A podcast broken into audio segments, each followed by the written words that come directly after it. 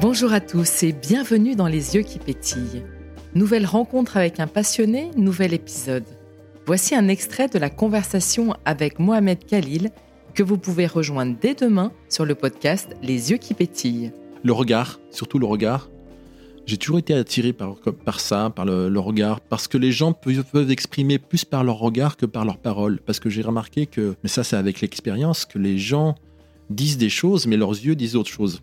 Et, comme je photographie pas mal de comédiens et de comédiennes, et ils ont l'habitude de s'exprimer avec euh, un texte mm. et un rôle. Ils ne veulent, pas, surtout pas se livrer eux-mêmes. Euh, si tu leur parles d'eux, ça ne les intéresse pas. Ce qui les, intéresse, c'est que tu leur donnes un rôle, qu'ils vivent une autre vie aussi. Mais quand ils se retrouvent à faire des photos, parce qu'ils sont obligés de faire des photos, à un moment pour la promotion ou pour leur book, ils sont obligés d'y passer.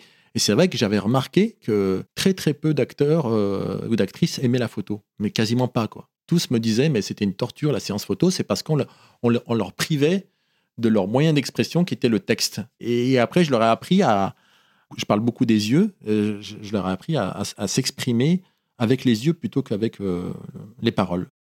Moi, je pense que ça peut donner espoir à des, jeunes, en fait, qui ont une passion et qui veulent en vivre et se dire, voilà, un mec, c'est un jeune mec qui s'appelle Mohamed, il, a, il vient d'une petite ville industrielle et il est arrivé à Paris et, et les grandes maisons de, de couture l'appellent les gens lui font confiance et tout. Et donc, c'est possible. Parce que je veux dire, c'est ça qui est bien, c'est le c'est de faire rêver en fait, de, donner de l'espoir parce que moi quand j'étais plus jeune, je, cherchais des exemples j'en avais pas en fait, j'en avais pas beaucoup d'exemples. Le seul exemple que j'avais c'était Mohamed Ali, mais qui était américain, mais c'est parce qu'il s'appelait Mohamed parce que quand tu es gamin, que tu t'appelles Mohamed, tu cherches des exemples, en fait. Tu, cherches des exemples positifs.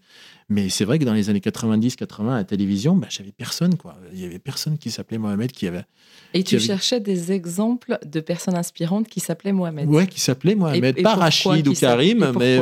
Parce que c'est un truc d'identité. Mais en fait, quand tu es français, d'origine française, blanc, tu te poses pas ces questions parce que parce que tu es dans ton pays.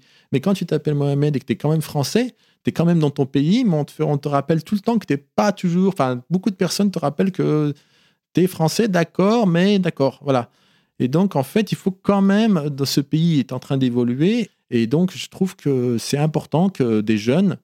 On parce qu'on me l'a déjà dit, en fait. C'est parce qu'on euh, on m'avait dit c'est bien que tu, qu'un mec comme toi dise ça. Et en fait, il me dit mais pourquoi un mec comme moi? Et en fait, oui, il voulait pas dire oui, parce qu'un mec comme toi qui s'appelle Mohamed, c'est bien qu'un mec comme toi soit dans cette position et dit ça parce que j'ai vu des gens, euh, quand j'allais dans des, dans des entreprises faire des photos, des livreurs ou des venir vers moi en me disant ouais, qu'ils étaient, qu'ils étaient fiers parce que euh, ouais, ils me disaient ouais, tu voilà, tu te poses pas de questions, tu fais voilà, je, je me suis jamais posé de questions par rapport à ça, je fonce. Mais c'est vrai que si tu commences à te poser des questions, si tu commences à hésiter, il faut vraiment pas leur donner une chance à, à ces gens qui essaient de, de, de te casser, de, de te casser, de te stopper. Moi, je suis instoppable, hein, donc. Euh, donc je peux pas. Et je voilà je les regarde droit dans les yeux et je voilà. Et avant je, me disais oh non mais il faut pas parler de ça. Et je trouve que non si si il faut en parler. C'est important. Et donc s'il y a un petit Mohamed qui m'entend voilà. C'est possible